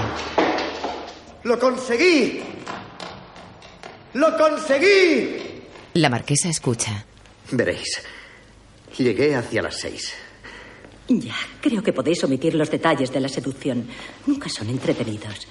Describir el acontecimiento. Fue un hecho sin precedentes. ¿De veras? Tuvo un encanto que nunca hasta entonces había experimentado. Después de rendirse, se portó con una perfecta naturalidad. Fue un delirio total que por primera vez en mi caso duró más que el placer en sí. Estuvo asombrosa. Ella entristece. Tanto es así que caí de rodillas y le prometí amor eterno. Y sabéis que en aquel momento, y durante varias horas, realmente creí lo que pronuncié. Entiendo. Es extraordinario, ¿no? Quizá. A mí me parece perfectamente vulgar. Oh, no, os lo aseguro. Pero naturalmente lo mejor de todo es que estoy en situación de reclamar mi recompensa. Acerca con el pie la silla de la marquesa que se levanta sobresaltada y se aleja de él. ¿La convencisteis de que escribiera una carta en el curso de ese asombroso encuentro? Lo cierto es que no creí que fuerais a exigir con tanto rigor esa formalidad. En cualquier caso, quizá tenga que declarar nuestro acuerdo nulo y sin efecto. ¿Qué queréis decir? No estoy acostumbrada a que no se me tome en serio. Eso está fuera de lugar. Me habéis entendido mal. No tengo deseos de arrancaros de los brazos de una mujer tan fascinante. Siempre hemos sido sinceros el uno con el otro. A decir verdad, tengo un nuevo amante que por el momento me resulta más satisfactorio. Ah, ¿y quién es? No estoy de humor para confidencias y no quiero entreteneros más. La marquesa sale de la estancia y Balmón la sigue. No estaréis imaginando que la prefiero a ella. Puede que no os deis cuenta, pero veo claramente que estáis enamorado de esa mujer. No. En absoluto. ¿Habéis olvidado lo que es hacer feliz a una mujer? y que os hagan feliz a vos. ¿Yo? Claro que no. Antes nos amábamos. Yo creo que era amor.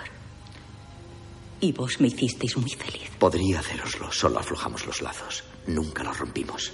Las ilusiones, desde luego, son por naturaleza bellas. Ya no tengo ilusiones. Las perdí en el curso de mis viajes. La mira con deseo y se acerca a ella. Ahora quiero volver a casa. Abraza a la marquesa que sonríe y acepta su beso en el cuello cerrando los ojos. En lo que se refiere a ese nuevo enamoramiento no durará, pero por el momento no puedo evitarlo. La felicidad de la marquesa se torna ira y desilusión. Se marcha. Balmón sonríe cínico.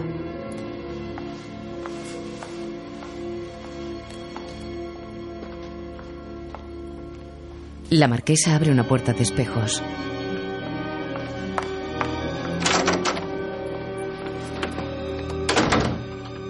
Entra, apoya la cabeza en la pared de la antesala de su alcoba y respira hondo. Cambia con rapidez, sonríe radiante y extiende los brazos hacia su amante Danceny que la espera en la penumbra.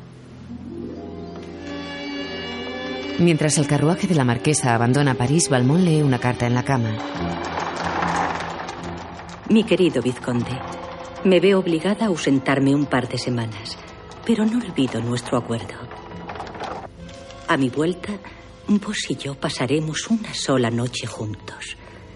Disfrutaremos lo bastante como para lamentar que sea la última. Pero no debemos olvidar que el pesar es componente esencial de la felicidad. Todo ello, naturalmente, a condición de que podáis conseguir esa famosa carta. Él escribe la respuesta.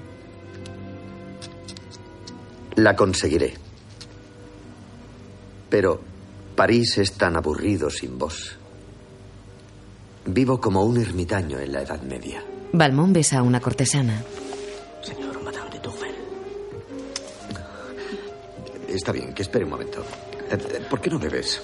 ¿Qué ocurre? Ha venido una persona que quizá no apruebe tu presencia aquí. ¿Se trata de una mujer? Yo diría que es incluso una dama. Ah, ¿La dama a la que escribimos? Exactamente.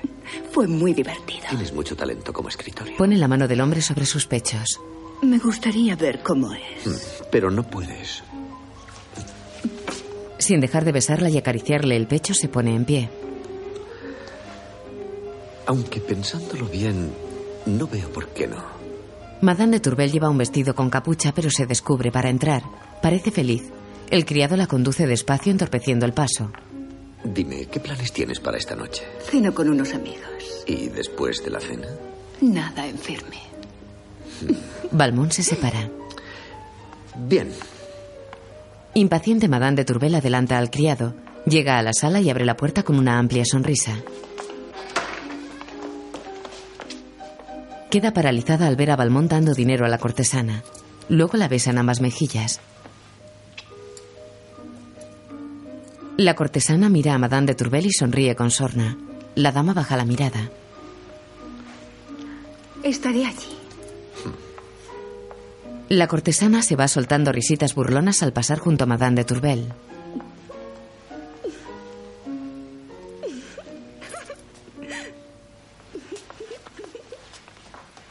El criado sale cerrando. Qué inesperado placer. Conozco a esa mujer. ¿Estáis segura? Me sorprende. Me la señalaron en la ópera. Ah, sí, es muy llamativa. Es una cortesana, ¿verdad? Balmón se le acerca. Lleva un batín de seda largo hasta los pies. Sí, supongo que podría llamársela así. Siento haberos molestado. Intenta irse, él la detiene. No me molestáis. Soltadme, no me molestáis. soltadme. Me No os alegra volveré a tanto recibir en mi casa y no quiero mentiras ni excusas. Sentaos. Escuchadme, es todo lo que os pido y luego juzgáis. Cierra con llave y luego la arroja.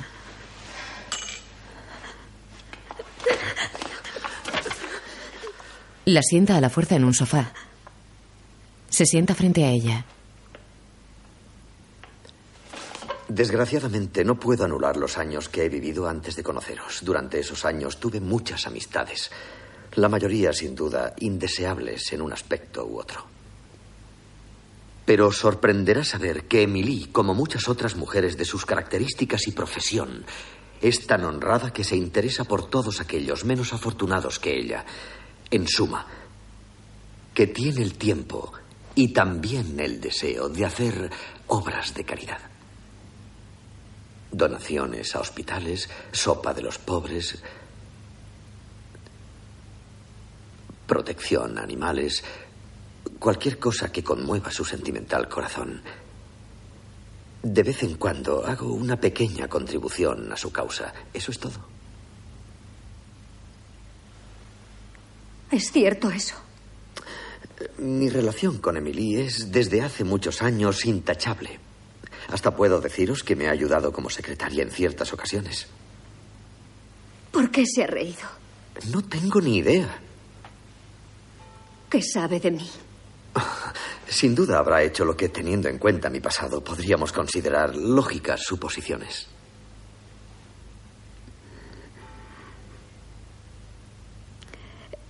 Quiero creeros. Sabía que ibais a subir. Os anunciaron. El gesto de Madame de Tourbel se suaviza y poco a poco aparece su espléndida sonrisa. Lo siento. Le acaricia la mano, se pone en pie y le aprieta la cabeza contra su pecho. Él se abraza a su cintura.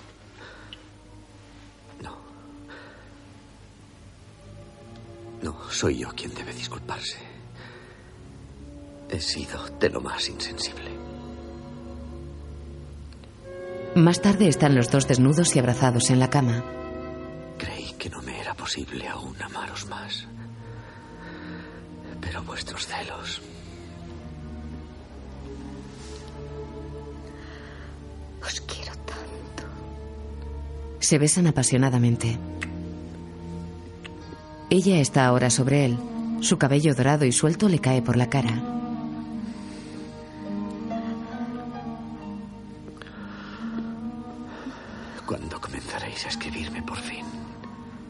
Ella le besa y luego se tiende a su lado.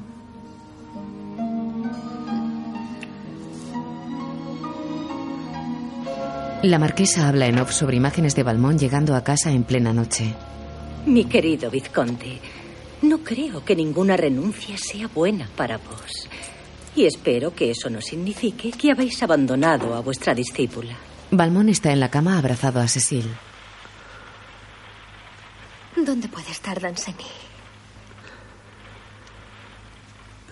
Ya os he dicho que tengo a mi gente buscándole y no hay ni rastro de él. La chica se sobresalta al oír un ruido. Balmón se levanta y va a ver qué sucede. Ella se retuerce en la cama con fuertes dolores. Es solo el viento.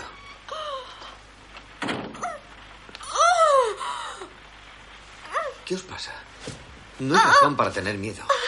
Sí la hay. Estoy sangrando. En la noche lluviosa, el criado de Balmón espía cerca del palacio de la marquesa cuyo carruaje llega. La marquesa y un caballero descienden.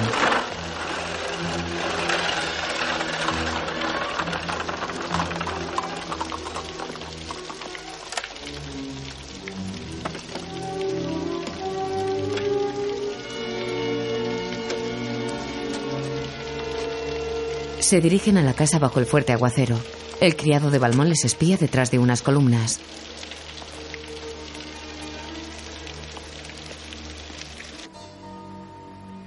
Balmón camina en plena noche por la casa alumbrándose con una vela y entra en los aposentos de la marquesa. Descorre las cortinas del dosel y la encuentra con un hombre.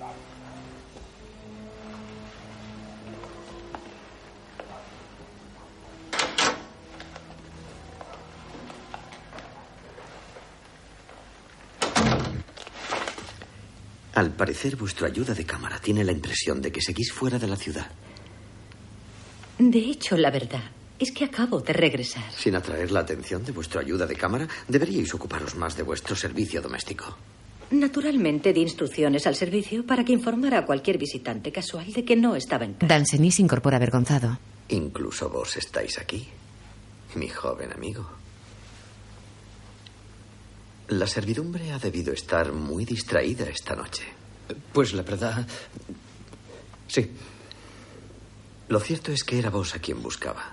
¿Ah, sí? Mademoiselle Cecile vuelve a París después de una ausencia de dos meses. ¿Y en qué creéis que piensa sobre todo? Respuesta, naturalmente, en su ansiada reunión con su amado caballero. Vizconde, no es momento para chanzas. Nada más lejos de mi intención, madame. Seguid. Imaginaos su aflicción y su alarma al no encontrar ni rastro de su amado. Tuve que improvisar más que un actor italiano. Pero, ¿cómo está? ¿Se encuentra bien? Oh, sí, bueno, no. La verdad es que no. Siento deciros que ha estado enferma. ¿Enferma? Calmaos, amigo mío. El médico afirma que se encuentra en vías de recuperación, pero vos podéis imaginar cuán desesperadamente os he buscado. Desde luego. Dios mío, ¿cómo he podido estar ausente en un momento así? ¿Cómo podré perdonármelo nunca? Oídme. Cecil está ya bien, os lo aseguro, y no os molestaré más. Besa a Danceny en las mejillas. Ahora quiero enseñar una cosa a la marquesa. Muestra una carta con el sello del acre abierto.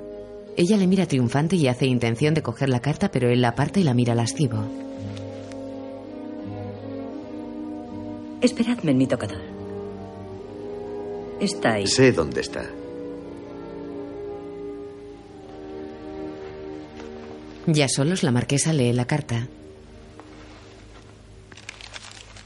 Veo que escribe tan mal como viste. ¿Es cierto que la pequeña Cecilia ha estado enferma? Más que una enfermedad, ha sido un restablecimiento. ¿Qué queréis decir? Un aborto. Oh, Vizconde, cuánto lo siento. Vuestro hijo y el heredero de Bastien.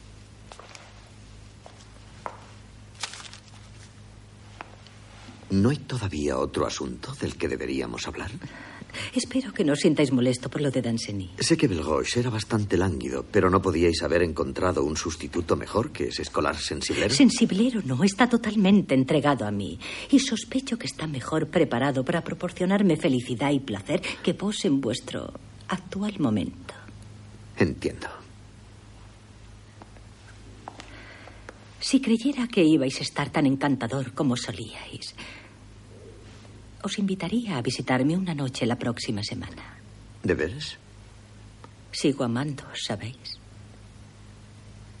A pesar de vuestros defectos y mis reproches. Él esboza una sonrisa. La marquesa le acompaña a la salida.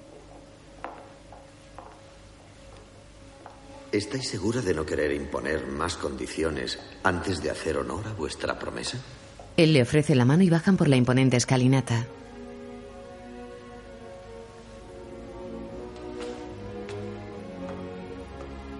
Tengo un amigo que, como vos, se encaprichó de una mujer que no le convenía.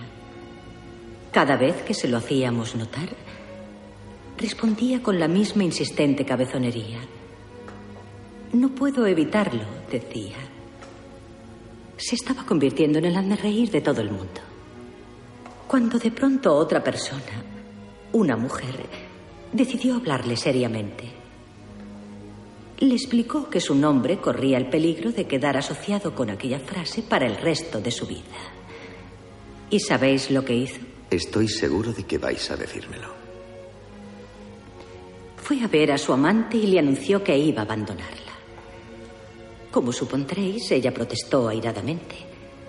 Pero a cada cosa que ella decía, a cada objeción que hacía, él simplemente replicaba, no puedo evitarlo.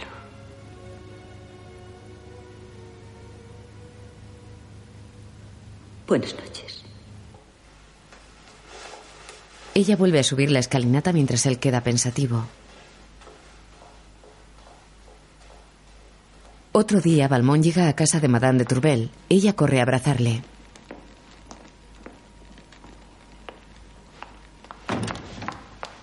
Se besan con pasión. Luego él se arrodilla ante ella y se abraza a su cintura. Solo os habéis retrasado cinco minutos, pero pasé tanto miedo. Siempre pienso que nunca volveré a veros. ¿Os ocurre a vos lo mismo? Sí. En este momento, por ejemplo, estoy convencido de que no volveré a veros nunca. ¿Qué? Estoy aburrido, ¿sabéis? No puedo evitarlo. ¿A qué os referís? Después de todo, han sido cuatro meses. Y como os digo, lo cierto es que no puedo evitarlo. Los hermosos ojos de la mujer se anegan de lágrimas. ¿Queréis decir que ya no me queréis? Mi amor no ha conseguido sobrevivir a vuestra virtud. No puedo evitarlo. Se trata de esa mujer, ¿no es así? Es cierto, os he estado engañando con Emily, entre otras. No puedo evitarlo. ¿Por qué me hacéis esto? Hay otra mujer, no Emily, otra mujer. Una mujer que adoro. Y me temo que insiste en que os abandone. No puedo evitarlo. Ella corre junto a él y le golpea el pecho con los puños. ¡Mentira! ¡Eso es mentira! Os juro que no miento. Sabed que la fidelidad es de todas las virtudes la menos constante. Lo cierto es que no puedo evitarlo. ¡Basta! ¡No volváis a decir eso! La arroja sobre la cama. Lo siento, no puedo evitarlo. Balmón parpadea nervioso. ¿Por qué? ¿Por qué no os buscáis otro amante? Balmón cierra los ojos luchando consigo mismo. Haced lo que queráis. Yo no puedo evitarlo.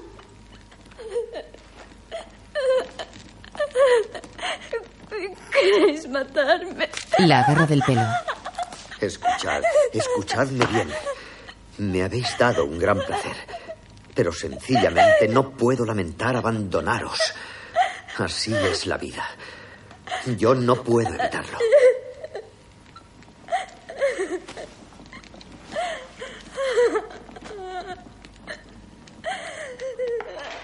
Balmón sale de la habitación.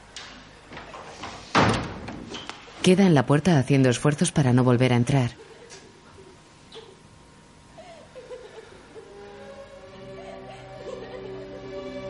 Se aleja. Un carruaje llega al palacio de la marquesa.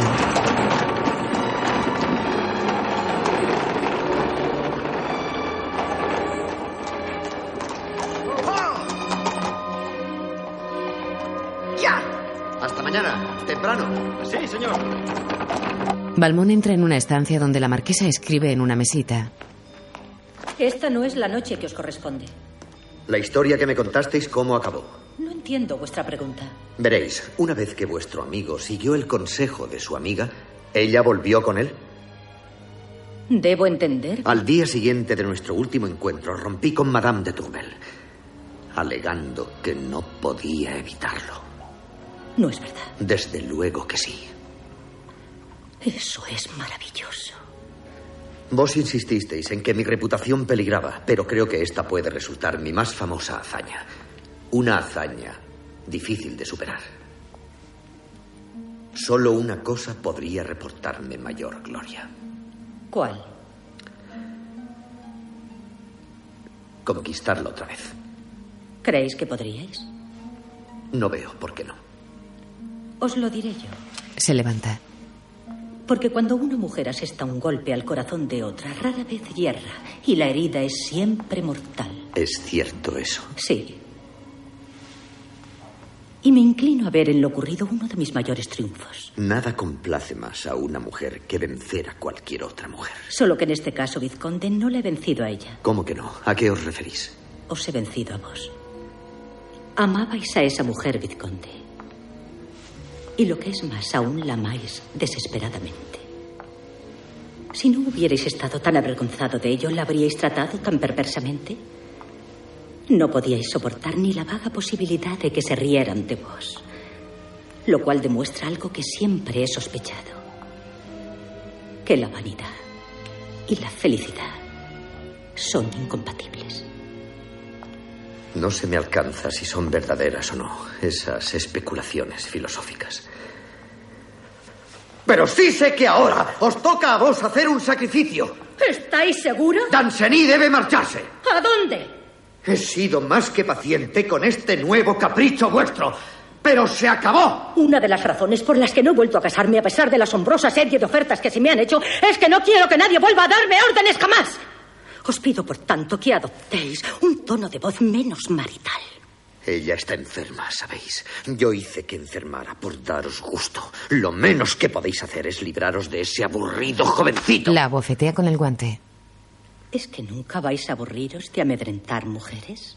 He tenido que hacerme el ciego demasiadas veces. Hoy he venido aquí a pasar la noche y no aceptaré que me rechacéis amablemente. Lo siento. Tengo otro compromiso.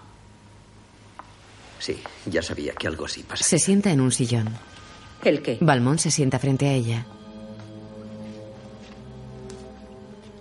Dansení no va a venir. Esta noche no. ¿Qué queréis decir? ¿Cómo lo sabéis? Lo sé porque lo he arreglado para que pase la noche con Cecil. Ahora que me acuerdo, mencionó que vos le esperabais. Pero cuando le dije que tenía la obligación de elegir, debo confesar que ni lo dudó siquiera.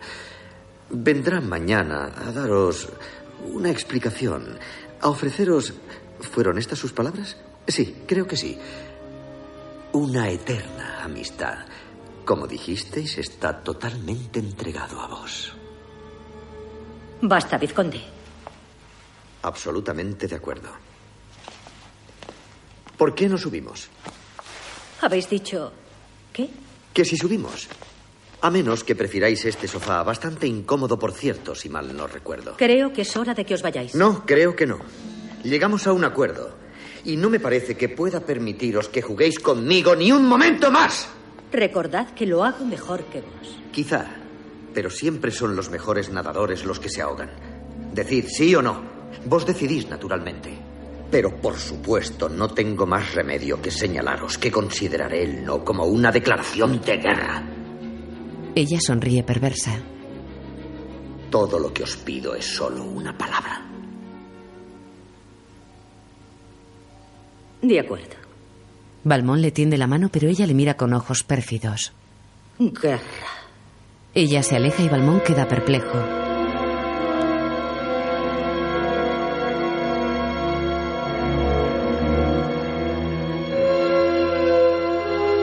Cierra los ojos, baja la cabeza y se va.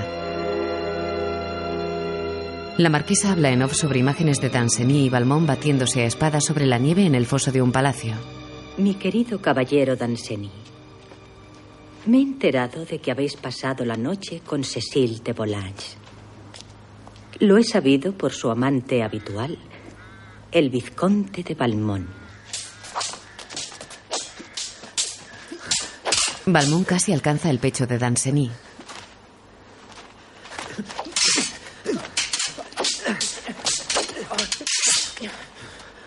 Balmón cambia de florete con gesto altanero y confiado. Camina hacia Danceny con paso decidido. El joven retrocede, pero Balmón avanza hacia él corriendo.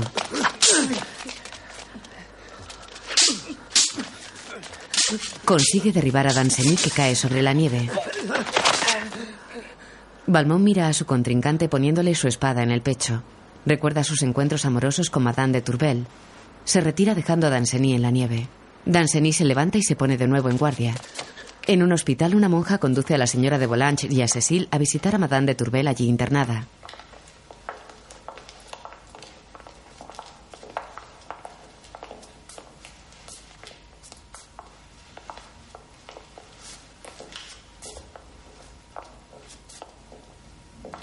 Cecil y su madre quedan de pie junto a la cama donde yace Madame de Tourbel.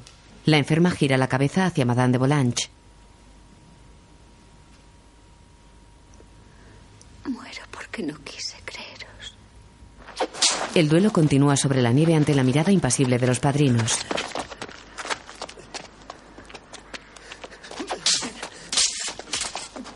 Danceny cae. Se levanta rápidamente. La blanca manga de Balmón está teñida de rojo. Danceny le amenaza y él aparta el florete de un manotazo. En el hospital, las monjas aplican ventosas al cuerpo de Madame de Tourbel.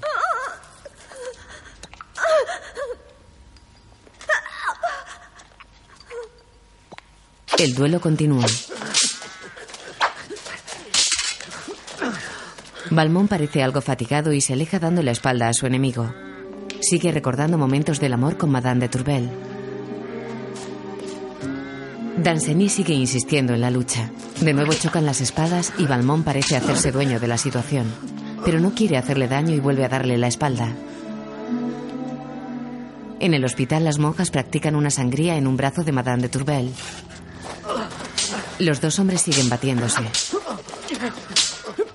Danceny cae abatido y al límite de sus fuerzas. Balmón se aleja de él y camina con paso vacilante hasta un muro en el que apoya la cara con los ojos cerrados. Danceny trata de recuperarse arrodillado en la nieve. Con la cara apoyada en el muro, Balmón deja caer el florete y se lanza contra Danceny, que le atraviesa el costado.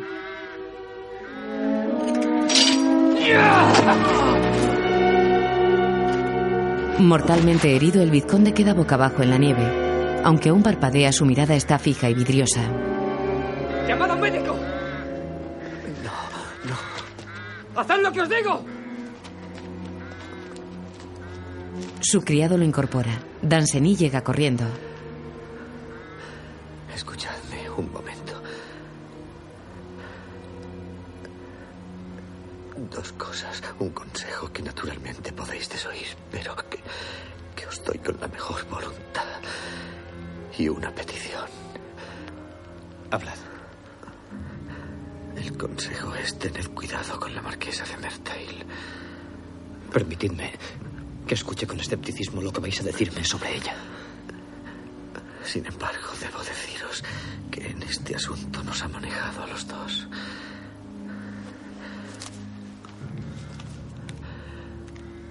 Como las cartas que me ha dirigido os probarán. Cuando las hayáis leído, quizá decidáis hacerlas circular. Le entrega un fajo de cartas impregnadas con la sangre de su herida. ¿Y la petición? Quiero que veáis, cueste lo que cueste a Madame de Tourbel. Creo que está muy enferma. Por eso es tan importante para mí. Quiero que le digáis que no puedo explicarle por qué rompí con ella como lo hice, pero que desde entonces mi vida ha sido inútil. Le clavé la espada más profundamente que vos a mí y ahora necesito que me ayudéis a retirarla. Decidle que tiene suerte de que yo muera y que me alegro de no tener que vivir sin ella. Decidle que su amor es la única felicidad que he conocido en el mundo. Una lágrima corre por la mejilla del moribundo Balmón. ¿Haréis eso por mí? Por supuesto. Danceny contiene un sollozo. No es el momento de lamentarse. Déjale. Tenía una buena causa. Algo que no ha podido decir absolutamente nadie jamás de mí. La mirada de Balmón se queda fija y su cabeza se ladea inerte, muriendo en los brazos de su criado. Un reguero de sangre tiñe de rojo la nieve que rodea a los tres hombres.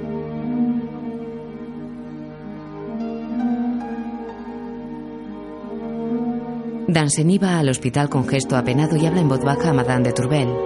El bello rostro de la mujer está empapado en sudor y brotan lágrimas de sus ojos cerrados.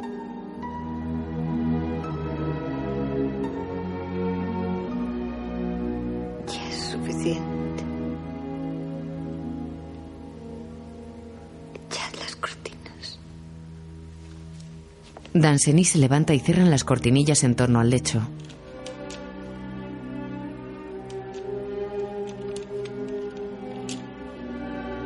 La silueta de Madame de Tourbel yace al trasluz de las cortinas.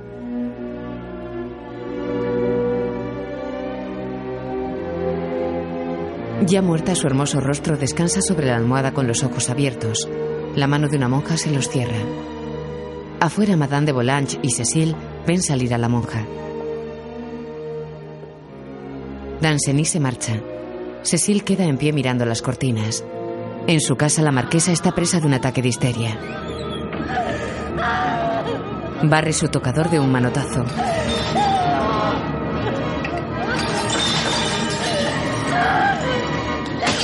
Acuden las criadas. ¡Fuera! ¡Fuera! Cae de rodillas. En la ópera, la marquesa de Mertel llega a su palco y saluda cortésmente a sus vecinos.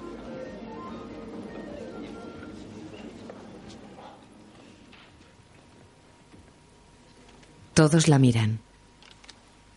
La falsa sonrisa desaparece de su rostro y sus ojos reflejan temor. A donde quiera que mira encuentra rostros con ojos acusadores. Baja la mirada. Un hombre del gallinero comienza a buchearla. Las mujeres golpean las barandillas con sus abanicos. La marquesa está aterrada y rabiosa.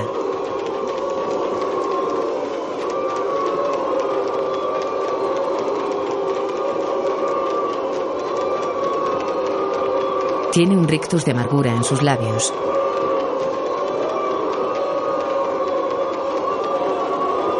Poco a poco baja los ojos y se da la vuelta tratando de irse con dignidad, pero le fallan las rodillas.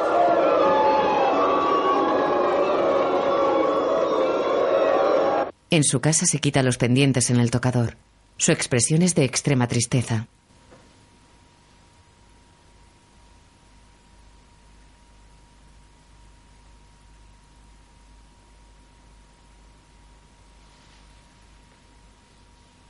Con una toallita comienza a quitarse el maquillaje que cubre su rostro.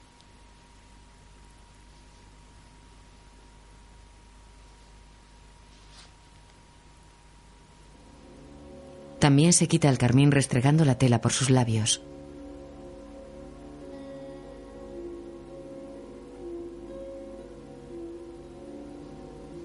Sigue desmaquillándose lenta y triste. Intenta contener las lágrimas mientras un gesto de rabia aparece en su rostro. Una lágrima asoma mientras ella sigue restregándose la cara con amargura.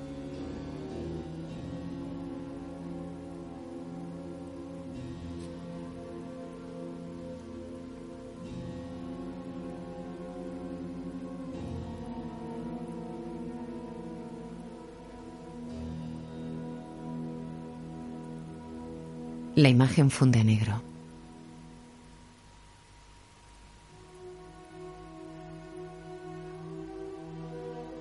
Glenn Close, marquesa de Merteil.